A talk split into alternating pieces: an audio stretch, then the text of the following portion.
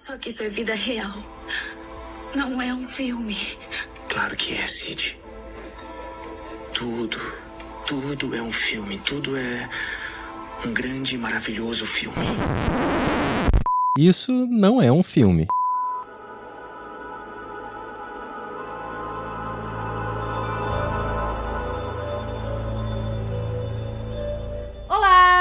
Mariana Ramos, roteirista pesquisadora e essa semana eu tô um pouco cansada, então eu disse assim, ah, não vou fazer essa introdução porque eu nem sei se vocês ligam pra isso que eu falo. E esse é o Isso Não é um Filme, podcast semanal sobre filmes. Todo mês a gente escolhe um tema e a cada semana a gente fala de um filme dentro desse recorte. Esse mês a Renata não está aqui com a gente, mas a gente tem convidados mais que especiais que estão falando de filmes que eles gostam, que eles amam, que eles odeiam também. Se quiser trazer filme que odeia, a gente pode trazer. E essa semana especificamente, eu chamei o meu querido Pedro Alves, dá o seu olá aí, Pedro. Olá, olá a todos os movie movetes, os not movetes aí pelo Brasil.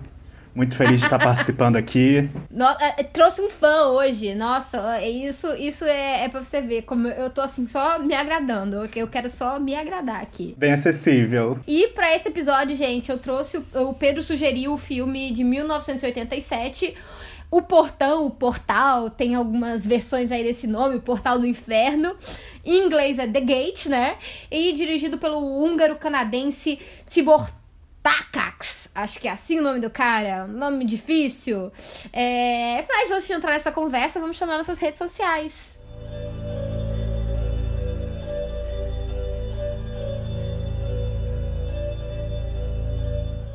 Gente, vocês podem nos encontrar no arroba isso não é um filme pode, tanto no Instagram como no Facebook. No Twitter vocês podem nos encontrar no arroba isso não é um filme. Vocês também podem mandar e-mails pra gente no isso não é um filme pode, arroba gmail.com. Lembrando que é sempre tudo junto sem acento. Assinem nosso feed, compartilhem com os amigos e deixem seus reviews. Vocês podem nos ouvir no Spotify, Apple Podcasts, Google Podcasts, Deezer, Anchor, Anchor, Castbox e também tem os outros lugares. É isso, procurem vocês encontram. Vamos pro programa?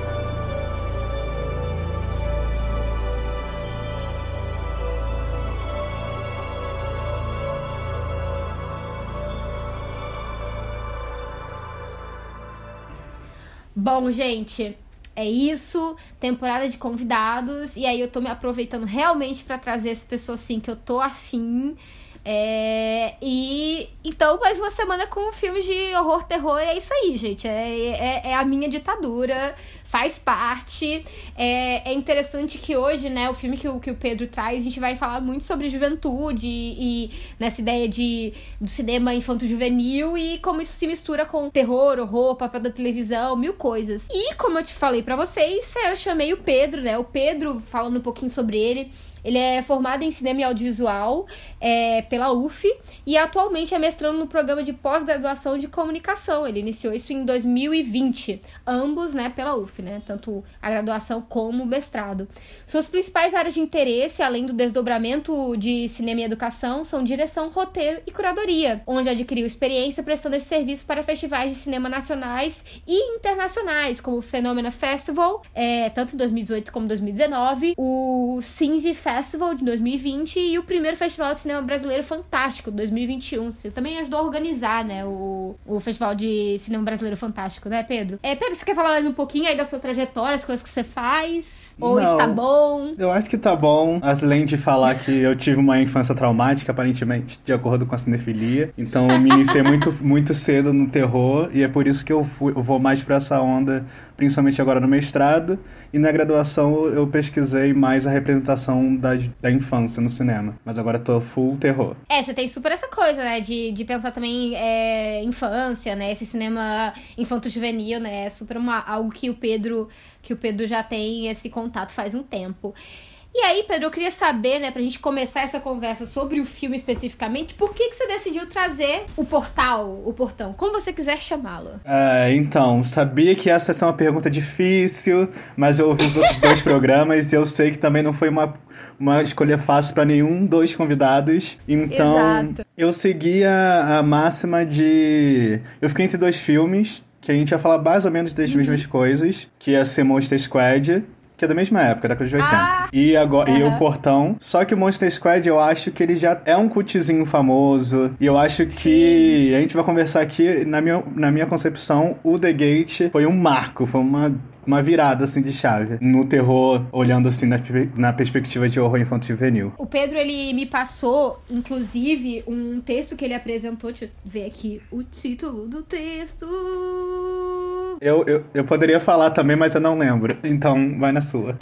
Não, amigo, eu não lembro de nada que eu escrevi. Então, assim, parabéns. Eu sempre, quando eu tento reler um texto meu, eu digo assim: quem foi que escreveu isso aqui, gente? Como essa pessoa é quase inteligente, parabéns pra ela, não sou eu.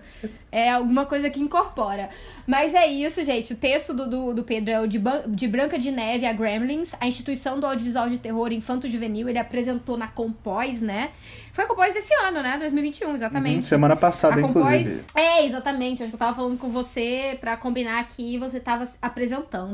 Pedro aí é uma pessoa chique que conseguiu colocar artigo na Compós, gente. Pra quem não é da área, é difícil, não é fácil, só os escolhidos, tá? É, é coisa pra escolhidos. Um beijo pra Ari, que é minha orientadora, que me carregou nas costas. Muito obrigado. Um beijo, Ari. Essa é pra você. É, não, mas é, é- então, uma coisa que eu ia falar, até que você fala, que vocês falam aqui, né? Você e a Ariane, né, Rosebach. Rosebach. É assim, eu vou dizer o nome dela assim, Rosebach, que eu acho muito chique. É, mas é, vocês falam muito sobre essa questão do. é, desse, desse terror infanto-juvenil e o que, que é, é mais pré- próximo ao terror. O Monster Squad me lembra muito um lado mais. é, até assim, de brincar com, com clássicos, né? De, com monstros clássicos, né? Monster Squad, o nome e tal. E um lado de humor, né? Eu acho que ele tem uma coisa de humor um pouco mais pesada. Eu me lembro de assistir só quando eu era, tipo, criança, adolescente, pré-adolescente, né? Então faz muitos anos, né? Eu já tenho 30 anos de idade, então faz no mínimo uns 15 anos que eu não vejo esse filme. Acho que mais. Mas a minha lembrança, diferente do The Gate, né? Diferente do Portal, porque o Portal ele tem. Ele é muito mais fincado, digamos assim, no que seria o gênero do horror, sem. Mas ape- a- ao mesmo tempo também trabalhando com questões que vocês falam aqui ao longo do artigo, né? Uhum. E, e é um filme que eu me arrependo de não ter botado no artigo, mas é isso. Contação de caractere, página, muita coisa que eu queria não entrou. Então, muito feliz de poder falar aqui sobre ele. Ah, Ainda mais nesse é. lugar Então, maravilhoso do Isso Não Filme Podcast. Um fã. Ai, estamos felizes de ter você aqui. Mas, gente, uma, uma fichinha técnica básica do filme, antes da gente entrar na conversa sobre ele. Bom, O Portão é um filme de horror sobrenatural, uma coprodução Estados Unidos e Canadá. Ela, ele estreou em 15 de maio de 87, né? Tanto nos Estados Unidos como no Canadá, né? Nos dois países, no mesmo dia. Eu acho que ele até teve uma estreia antes no Reino Unido, alguma coisa assim. Mas foda-se, quem liga pro Reino Unido, né? É... ele é escrito pelo Michael Nankin, que eu achei, eu achei engraçado que ele acaba tendo uma carreira considerável não como, como roteirista, né? Mas como diretor, né?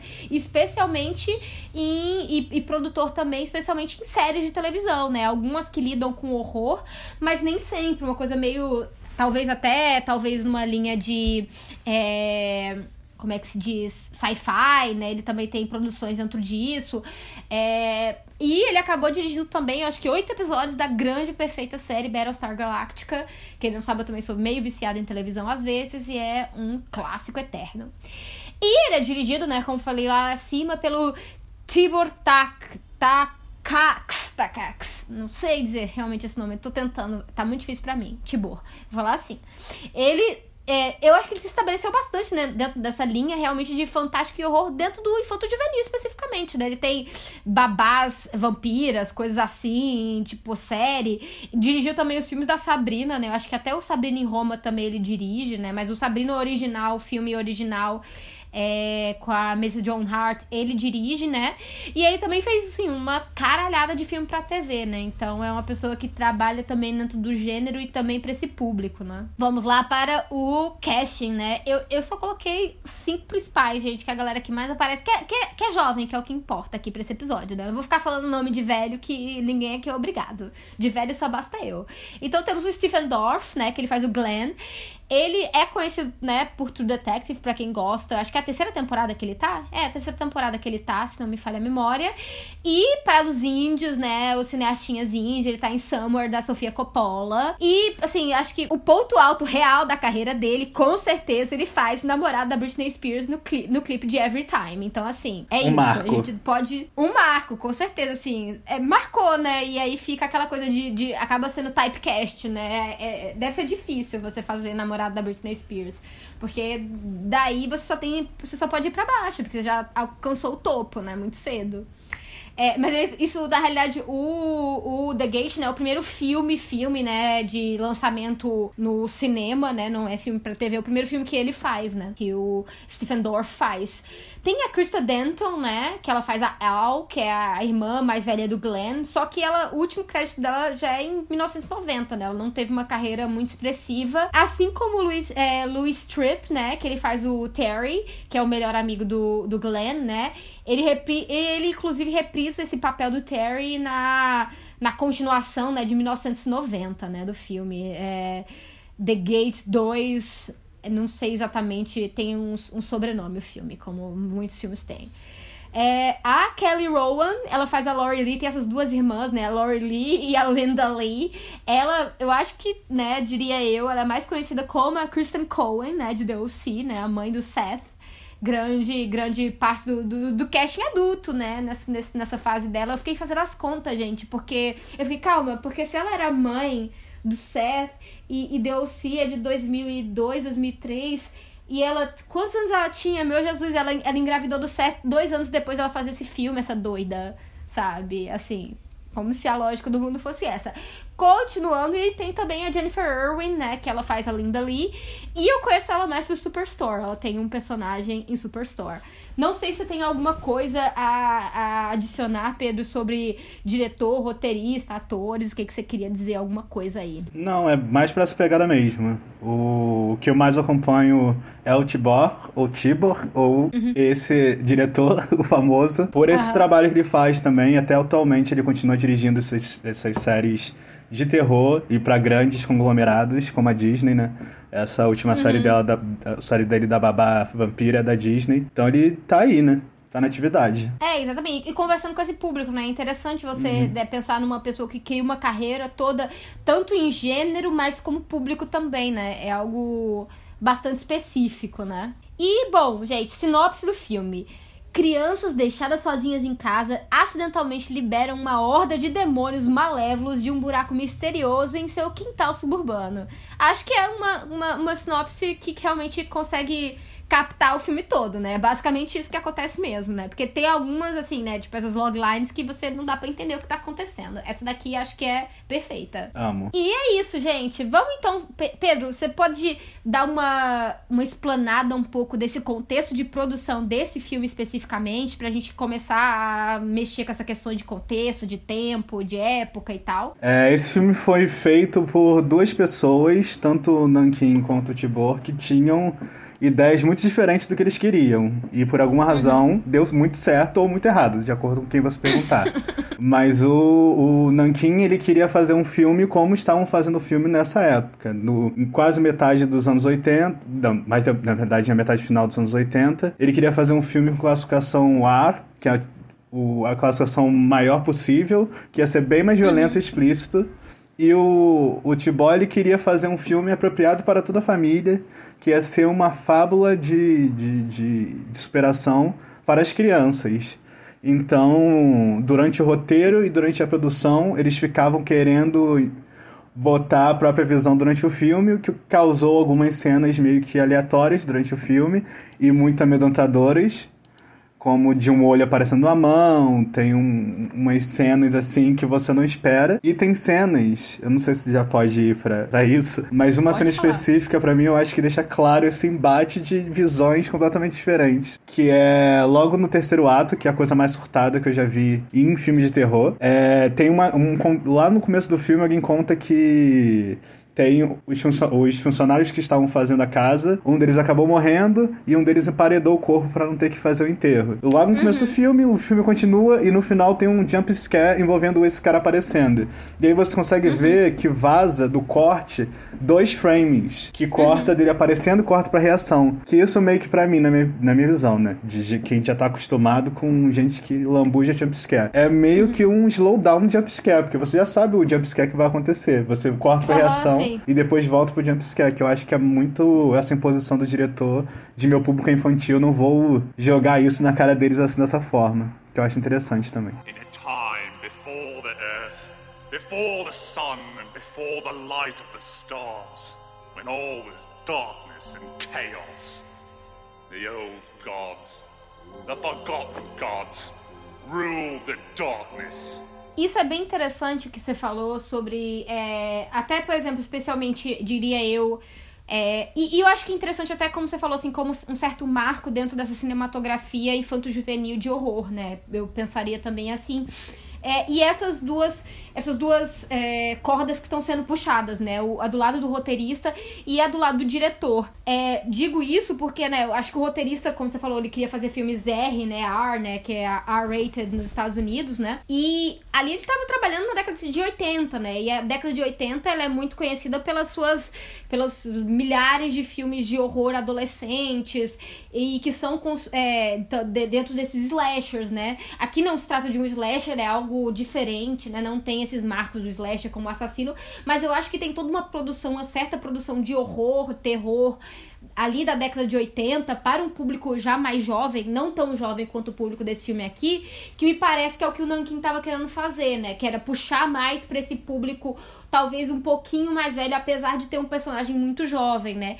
E algo até, pensando nessa questão, acho que a gente pode entrar também nessa questão do, do dos ratings, né? Do, da classificação indicativa, que me lembra muito, por exemplo, o It mais recente, né? O It 1 mais recente, que tem muito, que brinca muito com essa questão, né? Especialmente o 1, né? Que, a, que a, o, o os protagonistas são crianças, né? E tem cenas mais fortes. Eu nem me lembro qual foi o, a classificação final do filme, mas eu acho que foi 18 anos. um pouco mais. É, 18 anos, né? Porque tinha coisas mais pesadas. E isso é super uma questão dentro do. É, especialmente do mercado americano, né? É.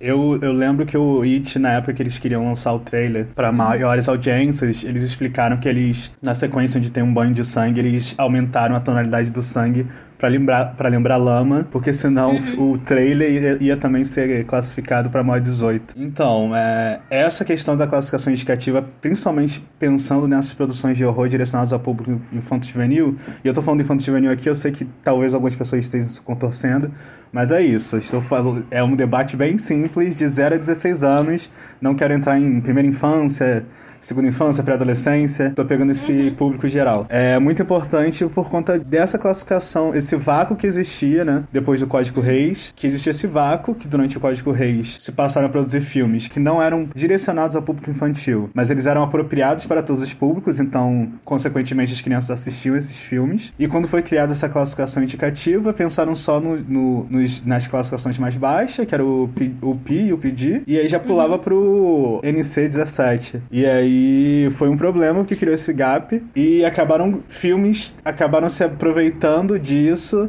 muito pelos realizadores ou quem estava produzindo. E eu não tô citando Spielberg aqui, mas eu tô falando dele mesmo. E que acabaram passando filmes que tinham sequências que não eram claramente apropriadas para crianças. Nem o personagem, nem nada, nem o contexto, nem a aventura. Só por ser uma aventura da década de 80. É, como Indiana Jones, Gremlins e, e até os Caça-Fantasmas, que tudo isso foi lançado no, no ano de 84. Isso que isso é uma coisa, você falou de Caça Fantasmas e agora eu me lembro que eu assisti o trailer pro novo Caça Fantasmas e que faz uma mudança muito grande que traz pro público infanto juvenil, né? Porque me parece um filme, assim, eu acho que o outro trabalhava muito mais com uma coisa de comédia, até porque era um casting todo de grandes nomes da comédia ali naquele período, né? Eu acho que é, é final da década de 80, mais ou menos, o Caça Fantasmas. 84. Né? Ah, então no, no, no né, na primeira metade.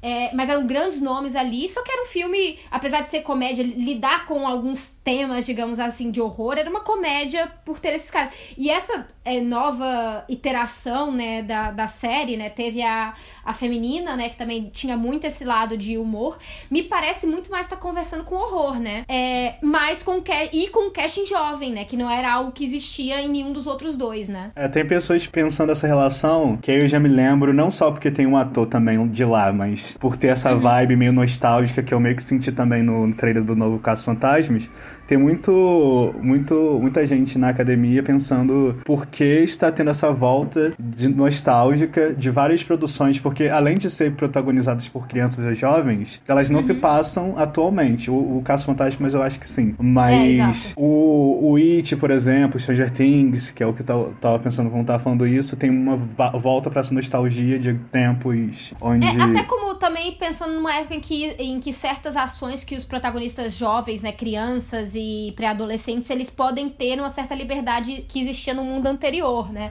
Porque hoje em dia, certas coisas que essas crianças aqui estão fazendo, tipo, ah, deixa a irmã. Especialmente, eu não sei no Brasil, porque, né, a, como é que isso é tanto. Se existe tanto essa, esse fechamento, mas nos Estados Unidos, hoje em dia, você não deixa mais criança com. De jeito nenhum, de, dessa liberdade de poder sair de casa, assim, Sim. né? Acho que obviamente deve existir, mas é algo muito mais tabu, né? Isso aqui a gente fala muito de uma.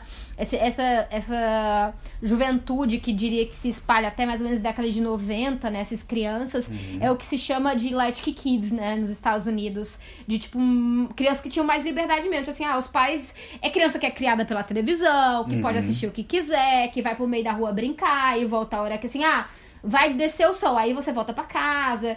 E eu acho que aqui no Brasil ela tá, vai até um pouco mais longe, né? Eu acho uhum. que nos uhum. Estados Unidos, especialmente a década de 80, é um marco, né, para uma certa é, criação de começar a ter esses pais mais próximos e proibir coisas e impedir certas liberdades que crianças costumavam ter. E aí você também cria a imagem de um idílico, né? até de, desse momento de liberdade anterior. Uhum. Mas aqui no Brasil, com certeza, até no mínimo década de 90, final da década de 90, início da década de 2000, existia essa, essa liberdade, né? Uhum. É, falando por, por, experiência própria mesmo. É, exatamente, também. Nossa, gente. Você falou de, tipo, ter tido acesso muito rápido a essas coisas de horror e tal. Eu, eu assisti Exorcista pela primeira vez com 8 anos de idade e eu aluguei.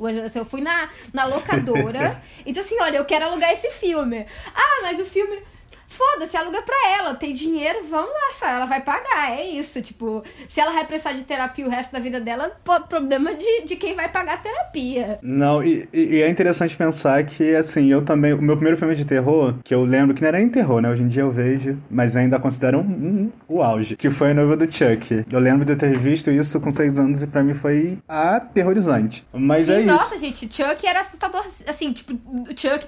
E, assim, Chuck e noiva do Chuck tem algo muito específico específico dos dois. Essa, esse tom de, de brincadeira meio escrota que eles têm é, é algo realmente assustador. Que eu acho que o que só paralelo a isso é Gremlins, que tem algo parecido. De ter essa cultura também de brinquedo. E aí depois eu fui ver o primeiro Chuck, ainda bem que eu não comecei por ele, porque aí realmente tem uma criança. E aí eu fico imaginando Exato. como é que foi você ver Exorcista, que tinha uma menina, que não era protagonista. e aí pensando ainda nessa imagem do da criança nos filmes de horror, principalmente na década de 70, que era uma criança do demônio. E aí existem vários uhum. estudos sobre isso, mas assim, tem uma chave aí, alguns apontam que foi na década de 50, com The Bad Seed, que é né, Tara Maldita, tem um nome nome muito escroto uhum. em português. Mas com a menininha meio sociopata, que uhum. antes as crianças do filme de terror eram os personagens que não morriam, simbolizavam pureza, você tem que proteger. No final era um plano bonito com a criança salva, talvez todos mortos, mas a criança não podia morrer. O futuro, né? O, o futuro, futuro a eles é. pertence. O futuro é promissor. Essas crianças aí que escapam de todo personagem demonidado, inclusive o Jason. Porque teve isso também na franquia do Sexta-feira 13. Mas aí, na década de 50 tem essa mudança de, ai, tá, existem crianças de filmes de terror, mas talvez elas possam ser psicopatas também, podem ser o mal. E aí teve um uhum. movimento meio meio pequeno, começando na década de 50, mas na década de 70 foi o auge, assim. Só tinha é. criança demônio, tipo, desde a profecia ao exorcista. Quando você fala isso, e eu leio também no seu artigo, primeiro que me lembrou, assim,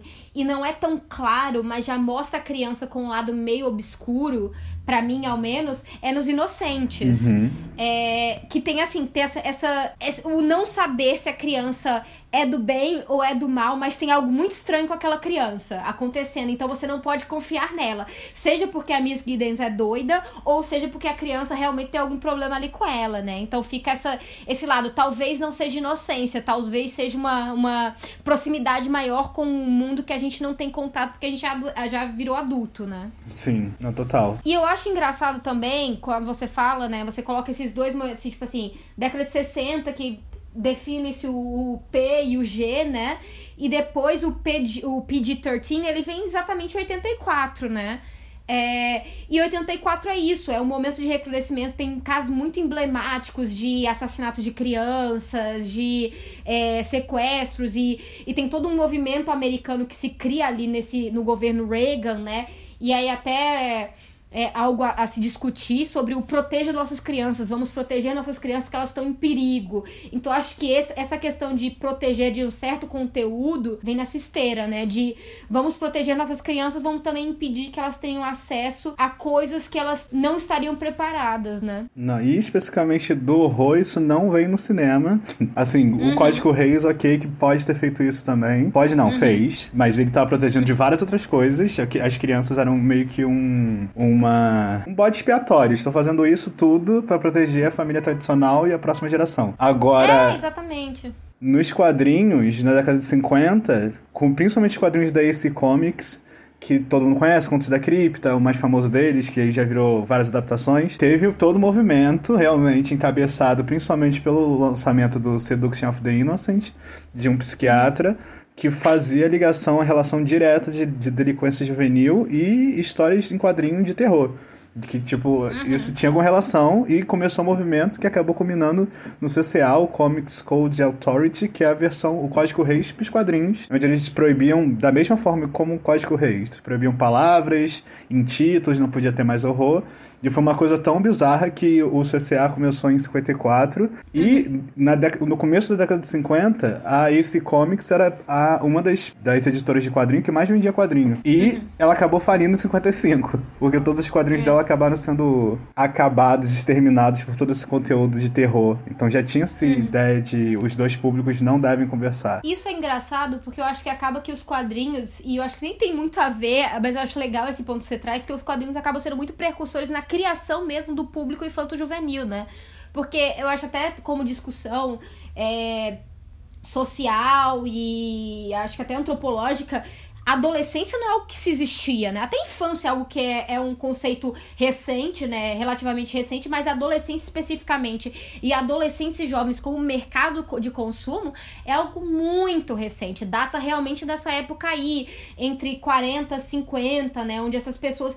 E essa, esse lado dos quadrinhos era realmente a produção que era feita para eles. Porque essa questão do cinema, de não ser pensado dentro do cinema, acho que vem muito porque não existia um cinema feito pra criança, para além de desenhos, né? Disney e coisas que eram realmente, ó, isso aqui é pra criança, mas era isso. Você não via, e aí tem, tinha aqueles curtinhas, né?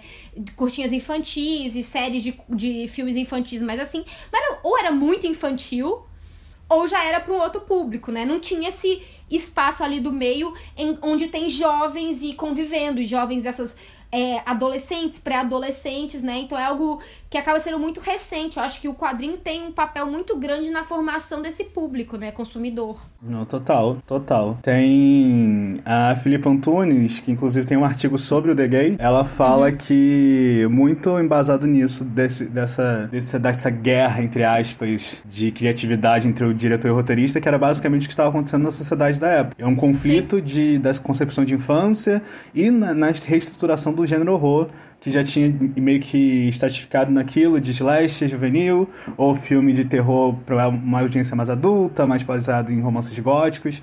E ela falou que estava tendo essa batalha de o horror podia ser para outra galera, podia ser para outro público-alvo. E a, a, a infância também podia ter suas subdivisões, podia ter. Ela fala inclusive especificamente da, dos twins, que são de, de 12 para cima, que realmente tem mais a ver com PG-13. Mas eu acho bem interessante isso, do, do ideal, do, da concepção que é contemporânea de uma certa sociedade e como isso influencia a própria produção de obras.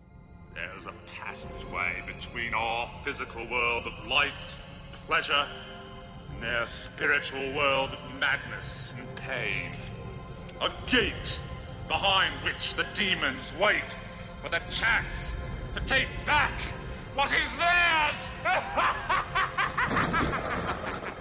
Vamos falar então mais especificamente do filme, das coisas específicas que ele traz, assim, essa, essa mistura que ele traz de horror, infância e como isso é apresentado, Pedro, é aquilo, né? Tipo, como acho que deu uma, é, uma, uma pincelada já, mas o, o filme realmente trabalha com, com, com o espaço, né? Eu, eu prefiro o, te, o termo horror, porque para mim eu entendo mais assim porque terror para mim sempre me parece mais uma coisa de mental e menos de, de físico, sabe? Isso é uma coisa minha.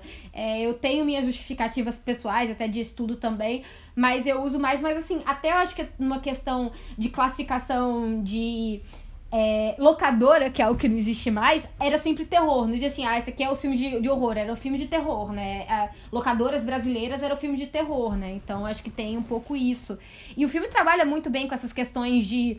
Dessas, do que a gente chama de metonímias de horror, né? De é, monstros e lugares escusos e de repente tá dia feliz, não sei o que, a fotografia tá super clara e de repente tá noite, ai, nuvens e névoa. névoa. Sim, tem um, toda uma construção de imaginário do que seria o que a gente já tá acostumado com esse up, uhum. que eu acho também, ao mesmo tempo que ele pesa muito isso pra, pra uma coisa mais estética que a gente já tá acostumado, ele, uhum. ele não sei, ele tem um tom não só pelo, pelos vilões, os demôniozinhos de Inclination, mas ele tem um, uhum. uma coisa cartunesca que, assim, eu não supero. A, a sequência final do protagonista voando para fora da casa, aquilo dali para mim me lembrou, sei lá, desenho animado, House no máximo, outro filme que é bem louquinho, mas assim, Bem cartunesco. Essa herança do cartoon. É, e é isso, mas assim, mas ao mesmo tempo é aquilo, ele tem uma mitologia própria, né? Assim, diferente de, de um filme como Monster Squad, que você citou aqui, que faz mais. Ele acessa uma mitologia já existente, já, já fixa dentro do horror.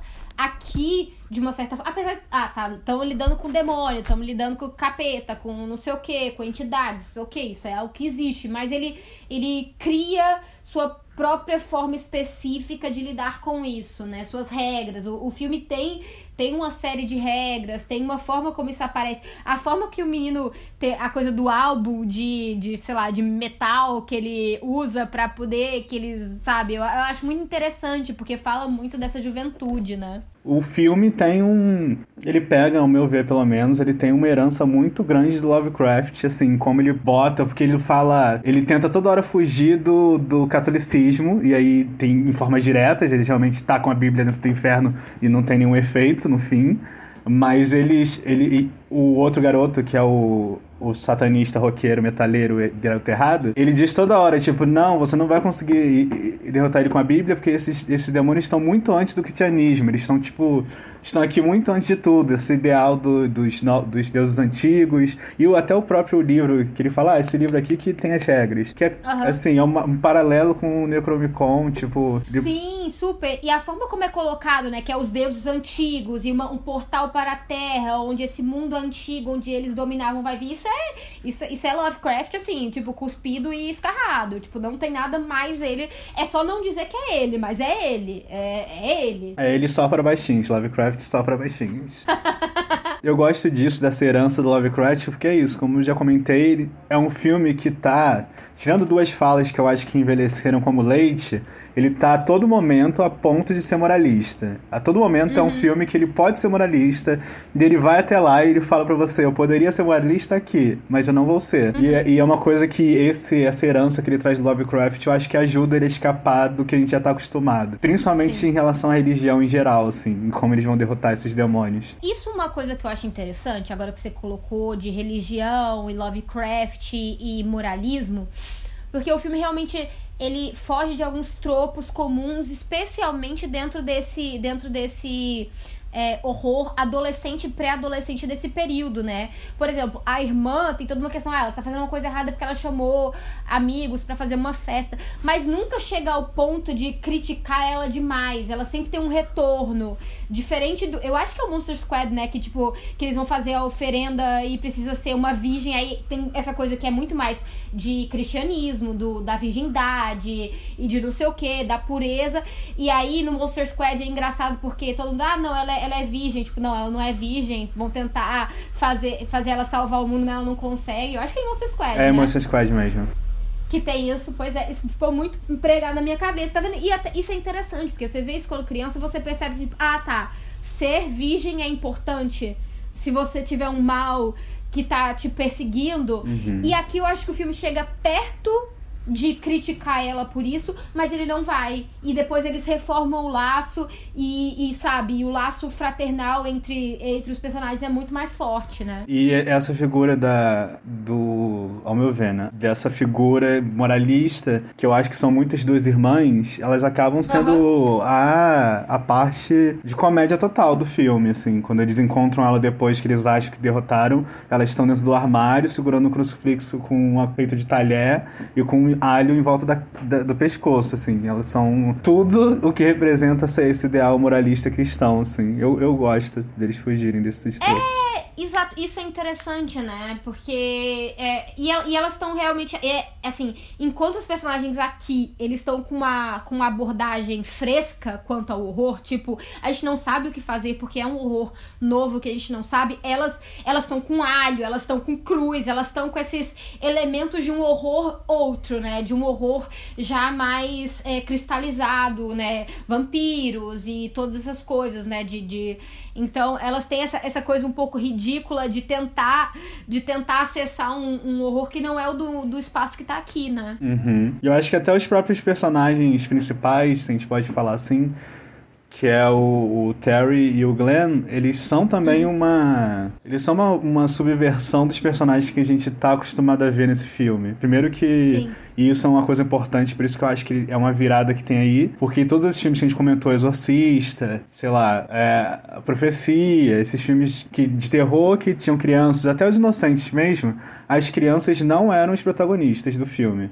Elas Sim. eram elementos que causavam um assustador, amedrontador, que descambavam do horror. E nesse daqui, ao contrário, são eles os protagonistas. E aí, por isso que eu acho tão interessante uma sequ- a sequência da festa. Porque a festa, se, você, se eu te der essa sequência sem nenhum contexto, parece uma coisa muito moralista, de tipo, a gente não vai mostrar nada, porque ninguém não ninguém beija. Tem algumas pessoas que aparecem no fundo bebendo e fumando cigarro, mas assim, os personagens que você tá acostumado, eles são totalmente clean. O que eu Uhum. acho, acho interessante de ter nesse filme, por, por parecer ser a visão que o Glenn tem do que seria uma festa, do que eles estariam fazendo. E eu acho Sim. interessante ter, ter, ter isso. E o próprio Glenn, assim, o que que você achou dele? Me diz aí. Eu acho que você colocou aqui, né? Você colocou aqui na pauta que eu acho muito interessante essa, essa, essa- esses paralelos entre os dois, né? O Terry, né? E, e o Glenn. E o Glenn que você falou tem essa vulnerabilidade, eu acho isso muito interessante mesmo, né? Porque ele é um menino mais. Ele é um menino mais, não sei, inocente de uma certa forma. E ele tá sempre querendo chamar os pais. Ele tem uma coisa meio de disso, de estar um pouco vulnerável e ter um. é, tem até um momento, assim, tipo, essa coisa de. Ele já está assustado desde o início do filme, né? O, o início, o filme já começa, né, com esse um pequeno prólogo onde, onde ele já tá com aqueles elementos de horror dentro, né? E ele. E, e marca muito esse início do filme esse paralelo entre subúrbio, né? E aí uma certa idealização familiar e tal, versus o universo dentro da casa de horror, né? Que acaba acontecendo. Eu gosto muito do Terry, e eu acho. É, você até colocou aqui, eu, eu go- gosto muito que você fala assim, até uma certa paródia do Satanic Panic. E diferente de outros filmes que eu acho que lidam com uma visualidade do Satanic Panic, como Os Meninos Perdidos, né? O Lo- Lost Boys. É, Aqui ele só é realmente. E a fala do pai do Glenn é muito boa, né? De tipo, cara, ele perdeu a mãe. Talvez ele esteja mal, ele esteja querendo. Ele quer magoar as pessoas, ele quer ferir as pessoas, ou que ele quer fazer coisas assim, porque ele está magoado, ele tá fragilizado. E eu acho que isso dá uma, uma virada ao contexto comum dessas histórias nesse período que é muito boa. Não, sim, e aí a única sequência que você tem na casa dele mesmo, o pai dele deixa um bilhete falando, ó, se vira aí, e aí você vê a casa dele tá toda, toda cheia de Podre, bagunça, né? podre, é. Assim, é um, um personagem que eu acho muito interessante, a sequência dele ouvindo o, o... Pra mim é isso, eu acho que o auge dessa paródia do Satanic Panic, ele ouviu o áudio de death metal com cobertor de arco-íris, assim, é uma... É um... É, é, e ele fica fazendo uma, performance. Eu fiquei assim, gente, é tanta coisa acontecendo aqui, ele performando com, com o CD. Sabe que maravilhoso. Não, assim, é tudo que você não está esperando ver. Porque assim, o filme todo ele carrega no preto, ele usa, tipo. Ele tem uma. Ele tem uma postura que parece aquelas crianças nerdzinha. Ele se porta no filme. Não só porque ele tem uhum. muito conhecimento da, do ocultismo, que é o que ajuda no filme,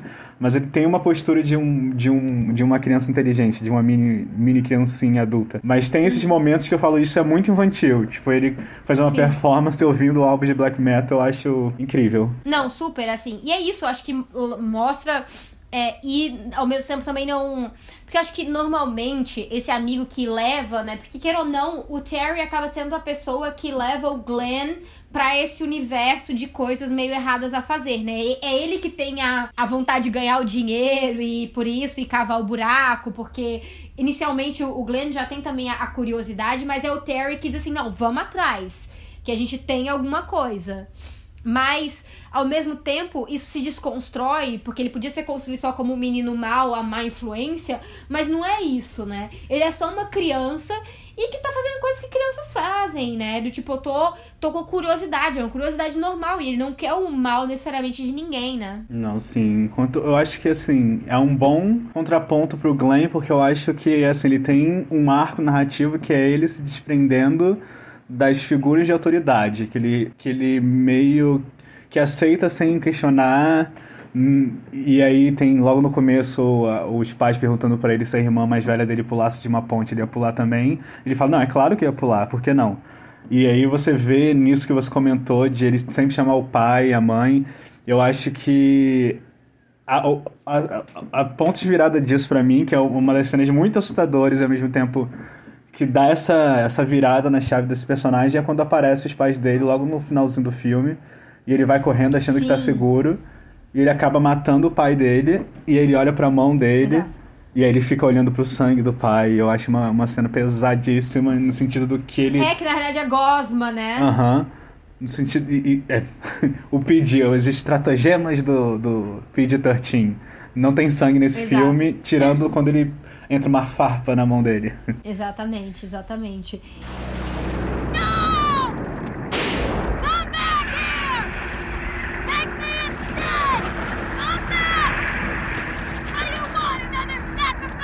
Isso, e você colocou também umas coisas, a gente acho que a gente tá entrando um pouco nisso, nessa ideia toda, né, é, do, do estranho, né, o inquietante, o, o infamiliar freudiano, até que é algo que a gente, quando a gente estuda horror, a gente pensa muito, né, é, é um ponto que a gente acaba sempre caindo, né, sobre essa presença de coisas que ao mesmo tempo são familiares, mas elas vão é, escapando, escapulindo, até se transformar em algo inquietante, né? É, e, e, em relação a isso, logo no começo do filme, quando ele acorda com a motosserra serrando a árvore, eu acho que aquela sequência é perturbadora e é sobre nada, assim, ele tá, tá assustando com nada. E, uhum. e em relação, pensando esse estranho essa estranheza dessa, dessa infamiliaridade freudiana é basicamente o terror do filme, como você comentou, essa, essa casa que é o lugar menos seguro para se estar ela meio que toma forma, ela meio que vai se desconstruindo. No final do filme ela tá totalmente destruída. E essa criança, esses dois irmãos, né, mais o protagonista, mais o Glenn, mas ele tentando fazer aquilo se tornar um lugar seguro. Como a gente bane os demônios daqui? Vamos chamar os pais, vamos chamar a polícia, vamos chamar fulaninho de tal. Tem uma senhora que, ela, que ele quer toda hora ver, que eu nunca entendi uhum. o propósito dela, mas eu acho que é nisso, dele tentando pegar nas figuras de autoridade que ele acredita, nessa familiaridade, tentar transformar essa casa num, num lar de família normal, entre aspas. É, e é isso. Ao mesmo tempo, acho que diferente de muitos filmes de horror, onde você coloca, tipo, ah, a família nuclear dos protagonistas, elas estão, é, estão ruindo. Aqui não, a família nuclear dele, tipo, é a família de... Do, do subúrbio mesmo, eles são super suburbaninhos, super de boa, papai, papai é presente, mamãe é presente, eles só vão viajar. Isso aí é, não é algo que nem seja moralizado ao longo do filme. Tipo, ah, pais ruins, vocês foram viajar e deixaram. Não, isso não é uma questão. É algo. Eles são uma família super corretinha, acho que diferente, né, do pai do Terry, que eu acho que até eu acho que é interessante porque, né, é um homem que claramente ele não aparece. Mas É, eu acho que ele também existe a, na, na sombra dessa morte da esposa, né, recente. Então, acho que por isso que, que a família ruiu, não ruiu por causa de qualquer outra coisa, mas sim por causa de uma tragédia, né? Sim. Que é algo que você não pode controlar de jeito nenhum. Uhum. Mas eu acho muito interessante. E aí, quando você fala da casa, é, eu peguei, eu fui dar uma olhada nas críticas que existiam sobre o filme, né? E tem uma especial que é do Miami Herald e que eu acho ela tão equivocada. Porque isso eu acho que é interessante que até parte para outros pontos da nossa discussão sobre esses limites entre um horror, digamos, adulto e um horror infantil, né? É, infanto-juvenil, né? É, a, a crítica diz o seguinte: o filme nos coloca de volta no território de poltergeist, mas não é, pode se aproximar do valor de choque daquele filme. O enredo é muito simples. Observe as crianças pulverizarem os demônios. Observe os demônios aterrorizarem as crianças. Você entendeu a ideia. Eu acho tão errado, porque eu acho que o filme, apesar de, ok, ele tá trabalhando com algumas coisas que Poltergeist trouxe ali, né? Eu acho que Poltergeist é do quê? 80 ou é um pouco antes? Não me Eu acho que lembro 82, exatamente. se eu não me engano. 82. É, bom, é, tá ali, é um período muito próximo, queira ou não, mas eu acho que tem. Os objetivos são totalmente diferentes, sabe? O tom do filme é diferente, o objetivo narrativo é diferente. Poltergeist tá lidando com temas muito mais complexos que falam de capitalismo, falam de, sabe, de. É, Extermínio de, de povo de- originário. É, exato, extermínio de povos originários. E isso trazido pelo capitalismo, né? Que, que vem derrubando tudo sem Uhum. pensar e bababá.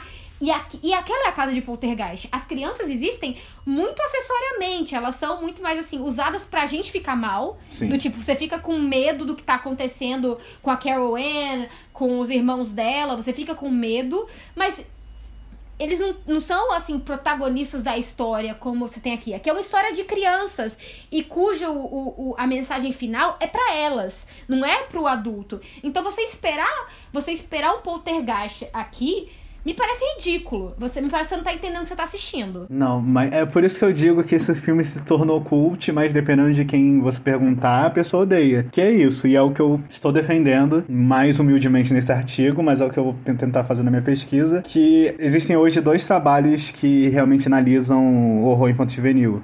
E os dois, eles tentam encaixar uma lógica de um horror que a gente já está acostumado, direcionado ao público adulto. O que não é o caso, nunca vai ser. Você não pode analisar, você até pode, mas é isso, você vai se decepcionar, porque você não vai ter, principalmente o final. O final desse filme é o que faz a galera entrar dentro do, do próprio ser de raiva. Porque tem esse final feliz de. Até o cachorro dele. E aí eu posso dar spoiler, não sei. Mas até o. Vai. O cachorro dele ressuscita. O cachorro que realmente estava morto, morto, morto, morto. Já se pois é, porque decompondo. o cachorro tinha 98 anos, né? Então, assim, É. em idade E e anos aí- de cachorro, gente, só pra ninguém achar estranho. Mas eu, eu acho que é isso, os medos são infantis. Os, o me- o medo que ele tem, como ele consegue ressuscitar tudo aquilo, porque eles acabam meio que não só derrotando o vilão, mas conseguindo invocar esse demônio do, do, do The Gate, o portão do inferno, porque eles vão fazendo coisas de criança. Eles vão, ah, que pedra bonita, vamos tentar caçar mais. Aí eles veem uma palavra escrita e leem em uma língua maluca, que é uma coisa que tem em todo filme de terror, mas eu acho bem mais crível quando são personagens crianças fazendo isso. Sim, com certeza. Eu acho que até em termos lógicos, assim, a criança acabar lendo uma coisa que ela não faz ideia do que é e do poder que aquilo aí pode ter, é muito mais claro pra uma criança que talvez, especialmente essa criança aqui, que talvez não tenha assistido muitos filmes de horror, né, ou coisas assim, eles, não parecem estar... a- O Terry, sim. Tanto que o Terry tem mais conhecimento sobre o que pode e o que não pode fazer depois de um certo momento, né? Mas, especialmente o Glenn, ele é super inocente quanto a isso. Ele é uma criança que tá, tá um pouco mais é, sheltered, né? Assim, tipo, os pais estão mais em cima dele. Ele não pode fazer isso, ele não pode fazer aquilo. Ele é essa nova criança da década de 80 que é um pouco mais protegida, Sim. que tem. Não todos os limites, mas alguns limites ele tem pra liberdade dele. Então, e me parece muito mais crível mesmo. Que é isso assim, porra, chega, chega o filho da puta de 25 anos de idade, me vai no. me encontra no calabouço um livro e começa a ler. Porra, tu merece morrer. Merece. Tu merece morrer. Nada porque tu já contra. sabe o que vai acontecer. Tu sabe o que vai acontecer. Tu sabe. Agora criança não, porra. E, e é tão. É engraçadinho que vem, fica pintado num- numa parada que não dá, sabe? Eu acho muito bom. E eu acho que quando você como você falou, quando você é um crítico e você usa esses marcos de dar muito horror, ser um horror sofisticado, para esse filme você perde o grande trunfo dele, que é que é essa é se entregar uma, uma aventura até tipo mais mais tipo é inocente mesmo, uma coisa mais Goonies, sabe? Vai tentar encontrar algo muito pesado, você não vai achar e você não vai se divertir. Aí me desculpe, aí é cada um com seu problema. Em relação a isso, é, tem o conceito do Noel Carroll, né? Porque o Noel Carroll, todo mundo usa o livro dele, inclusive eu comecei por aí, e aí eu não consegui encaixar. Mas depois que eu descobri que ele tem super estudos sobre humor, e aí eu fui pesquisar falei, gente, que coisa incrível. E ele tem um artigo especificamente que ele vai fazer esses paralelos entre o horror e o humor, e ele dá essas duas definições da toxificação e desintoxicação, que dialoga muito com o que você tem comentado, o que, o que a gente tem comentado, de como essas produções são próximas do terrido, de humor mais comédia de horror, que já tem uma grande tradução aí no cinema, só que nunca foi direcionado ao público infantil. E eu acho que realmente é isso, é uma... Principalmente nesse filme fica claro sempre em momentos de tensão, é, tirando na sequência final, que só tá o protagonista, mas sempre tem um, um dos personagens, quando tem três, ou quando tem mais ou tem as irmãs juntas, um deles vai ter esse papel de desintoxicar aquela sequência, de dar um pouco de humor, de aliviar a tensão. Que é o que a, a gêmea faz quando ela desmaia, por exemplo. As, a Sim. briguinha que o protagonista tem toda hora com uma das irmãs ou com a própria irmã, que eles ficam faz, falando umas bobagens sempre tem isso de você aliviar a tensão, porque você é outro público que você quer atingir e você sabe que nós sabemos até onde podemos ir, teoricamente. Nessa época era tentativa e erro, tem, tem, tem filmes que realmente perdem a mão. Mas esse filme eu acho bem dosado isso de horror comédia, horror comédia. Uhum. Não, e com certeza, eu acho que é saber exatamente, quando você fala assim, é tentativa e erro também nesse período, mas eu acho que é saber também os limites, por exemplo, é isso. Tipo, se essa criança fosse fazer um pacto com o demônio, que eu acho que é uma possibilidade que existe dentro desse. dentro desse. do universo que ela acaba se, entre, se é, adentrando, né? Que ela tá dentro, uhum. que é essa ideia de demônios, de livros e de não sei o que e bababá, eu acho que esse é um passo um, um pouco demais sabe? Você fa... Isso é uma coisa que um filme é, adulto faria, né? Do, tipo, da criança realmente se conectar e querer pertencer àquilo. Mas o jeito que eles fazem é algo que é realmente de uma desintoxicação que, assim, eles estão sem querer, eles acabam ativando algo que eles não têm muita noção e uhum. eles vão uhum. descobrindo na tentativa e no erro do que dá certo e do que não dá. Vai ser a Bíblia? Talvez. Não, sim, é, é o amor. E no final tem essa, essa mensagem, né? E para mim a, a mensagem é, dos irmãos, né? Tipo, é, da El e do Glenn, né? Desse amor fraterno, é o que fica, né? Eu acho uma relação bem pra frente do tempo, assim.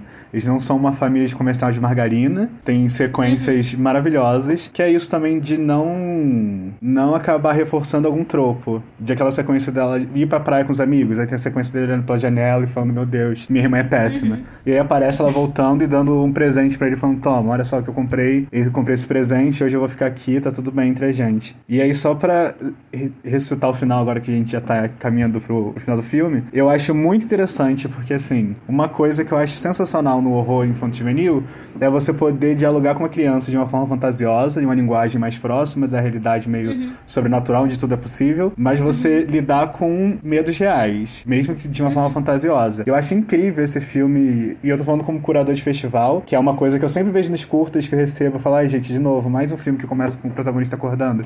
Mas nesse filme, especificamente, eu acho genial porque é isso, o, a sequência final além de ambientar e falar, ó, esse é o susto que a gente está propondo, esse é um ambiente assustador, ele mostra todos os medos do protagonista que ele vai superando ao longo do filme. Essa, esse medo dele de não conseguir lidar com situações quando ele está sozinho, esse medo de até de olhos. Tem ele olha um videoclipe que o cara tá tirando o olho, um monstro, e aí tem É, isso tem uma volta. coisa muito muito engraçada quando você falou assim que ele, ele quase nunca tá sozinho mesmo, né? Tipo, tem o início do filme, mas depois ele tá sempre com o Terry, ele tá quase sempre com o Terry ou com a irmã dele, né? Então ele uhum. realmente tem esse problema e ele tá sempre querendo o Terry perto de casa ou, ou até com a irmã, tipo, vamos ligar pros meus pais porque eu não quero ficar sozinho, sabe? Essas coisas. E a sequência final é ele sozinho. Assim, eu, uhum. eu, Pedro, já teria existido. Quando apareceu aquele demônio na minha frente, eu falei, vai com Deus.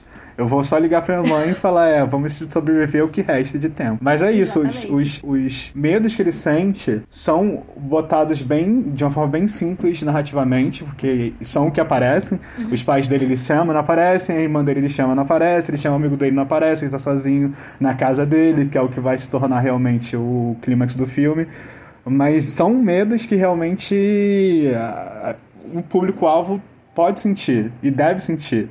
E é, é bom eles verem esses medos representados e uma forma de superar, tipo, além de, de, de, dos medos que eles usam de tropo, como o monstro embaixo do, do, da cama, que aparece no filme também, mas que tudo isso uhum. é, é, é, pode ser derrotado de alguma maneira. Por isso que eu gosto, uhum. assim, eu sou um defensor do final feliz mesmo. Onde todos voltam, ele termina feliz. E eu gosto muito, é, e agora me, me fez lembrar quando você fala da, da, da sequência da do sonho no início e o que a gente tem no final, porque são duas cenas com, onde casas são destruídas, né? Nessa uhum. cena do sonho é a casa da árvore, essa casa da infância, da brincadeira, né? Do tipo, você constrói pra uma criança ficar brincando. Eu acho que o próprio Glenn não tem mais idade para aquela casa. E quando ela é destruída, existe uma certa nostalgia da parte dele, né? Porque eu acho que é, o problema inicial ali dele, ele fica meio triste, ao menos do olhar, né? Não se, não se transforma em nada, ele não, não fala, não tem falas, mas ele parece triste pela destruição daquilo dali, até um pouco impressionado do filme, do sonho dele ter se tornado realidade, né? Uhum. Mas eu acho que fala um pouco de o fim dessa infância, o início de um outro momento, e ele aprender a lidar que mesmo se a casa dele for destruída, isso não é o maior problema, porque ele ainda tem outras coisas. Para além da casa, que é apenas um espaço, tem as relações que se criam dentro dessa casa, né? Mari, você me fez gostar muito mais desse filme agora, com esse finalzinho aí seu. me botou pra mamar, eu amei. Amigo, eu não, tinha, eu não tinha pensado também, não, mas aí quando você falou de gente começa e, e, termina com a casa sendo destruída, é isso. E ele, e ele abraçando a irmã e o amigo, e tipo, na realidade, quando termina o filme, eu fico, caralho, os pais dele vão matar ele. É a única coisa que eu penso. Que é uma coisa, que é o maior medo dele durante o filme todo. Tudo que ele vai fazer, ele fala, meu pai vai fazer isso, meu pai vai fazer aquilo. Por isso que eu acho essa cena dele matando o pai tão importante, assim, pro. Sim. Vamos desprender, vou fazer o que eu tenho que fazer, inclusive furar o olho que nasceu na minha mão, porque uhum. é o que eu preciso fazer para derrotar isso e botar um, um, jeito nessa situação. Pedro, eu adorei. Ai, hum, eu que amei. Eu estou aqui Nossa. muito feliz. Eu não conhecia o filme, assim, né? Eu acho que a gente acabou nem falando sobre tanto sobre essa coisa de TV brasileira, né? Como isso trazia na época, acho que você fala no seu artigo sobre a questão da TV americana, onde esses filmes de terror realmente passavam depois de um certo horário, né? E até também, além de filmes de terror, tinha programas de terror, né? Uhum. Tipo, de. Isso é algo que existe muito, que é muito fincado num filme tipo Fright Night, né? Em uhum. Fright Night, essa coisa de programas de terror pra um certo público jovem e tal é, é muito narrativo, né? Aqui isso não existe tanto. Mas eu acho muito interessante, eu acho que a gente é criado, né, um, em parte, por esses filmes que acabam passando Sessão da Tarde, é, Cinema em Casa. Cinema em Casa, né? É, durante a década de 90, onde aqui realmente não existia é, nenhum tipo. A questão de classificação indicativa na televisão brasileira é algo que data ao final da década de 90 e início da década de 2000, né? Cinema só começa a pedir para você, tipo, te impedir de entrar em filme. Eu me lembro que a primeira vez que eu fui barrada num filme, eu acho que foi Cazuza em 2001, 2002. Foi a primeira vez que me barraram, porque foi quando estavam começando a estavam começando a ser mais chatos com essa coisa, uhum. ou foi sinais, alguma coisa assim. Que, tipo, e eu fiquei revoltadíssima, porque, gente, eu entrava em filme pior que isso, tá de brincadeira com a minha cara, sabe? O ZTzinho, mó de boa. Não, toda razão. E é isso, eu descobri o The Gate vendo esse filme, assim como eu descobri o Monstro do Armário, assim, assim como eu descobri Convenção Amigo. das Bruxas. Convenção das Bruxas passava de tarde, e aí, Sim. assim, mesmo diretor Amigo. de Inverno, de Inverno de Sangue Veneza, como é que você vai dar um filme desse pra criança? Não, mentira. Gente, olha, desculpa, o Monstro do Armário, que hoje em dia, quando eu assisto, eu assisto trailer, eu fico rindo. Mas eu passei um mês sem chegar perto do meu armário. E o meu armário era um armário fininho, não dava pra nenhum monstro ficar dentro daquela merda. Porém, eu tinha medo real daquele armário. Me marcou. Eu, eu chegava, eu me lembro que eu chegava de, é, do colégio, eu só jogava minha, minha roupa e saía correndo, porque eu não queria ficar perto do armário sozinha. Isso por causa de coisas que eu assistia. E especialmente, acho que no SBT, Pedro, não sei se você tem essa lembrança, mas tinha os mais B do filme B sabe? Tipo, a luminária, o monstro do armário Já os que eram um pouco mais sofisticados, tipo Poltergeist, é, Tubarão, passava na Globo, né? Uhum. Passava no Sessão da Tarde. Agora os que era trecheira mesmo, era SBT. Moldou caráter. Quem viu, viu. Enchente. Quem viu- Quem, quem viu, salvará perdeu. nossas crianças? Que filme! A gente tem que fazer um episódio só sobre isso, porque eu acho tão perfeito esse filme, eu fiquei tão mal assistindo isso. Mas é isso, então, Pedro, fala aí onde é que as pessoas podem te encontrar, encontrar teu trabalho, as coisas que você tá fazendo agora, essas coisas de curadoria, festivais e tal. E o que você quiser mais falar pra gente se despedir aqui hoje. Ah, eu vou mandar um beijo pra você, por mais que esteja falando com você, que fique eternizado. Amo esse podcast. Um beijo, Renata. Força no mestrado. Torcendo Porra! aqui. E pra quem quiser me encontrar, eu escrevo alguns textos no sitezinho, o mil, mil escrito o número mil, e a letra I, um, filmes.com.br. E quem quiser me contratar, me oferecer job, eu fingir que tô difícil, mas aceitar depois de dois dias, pode entrar no meu portfólio, o pedroalves.com.br, que vocês encontram todos os meus trabalhos lá. E é isso. Nossa, é arrumadinho ele, ele tem um sitezinho, viu, gente? Eu fiquei assim, chocada. E não consigo emprego, pra você ver como é que tá difícil. Ai, tá, de, tá, tá, tá foda. Mas olha, é, eu vou colocar, depois você me passa os links, eu vou colocar os links no post também, quando lá no, no Instagram e tal. É isso, Pedro. Te agradeço mais uma vez por ter vindo. Adorei a conversa, adorei o filme. E até a próxima. Ai, um beijo a todos os ouvintes, o Not Movetes. Beijos.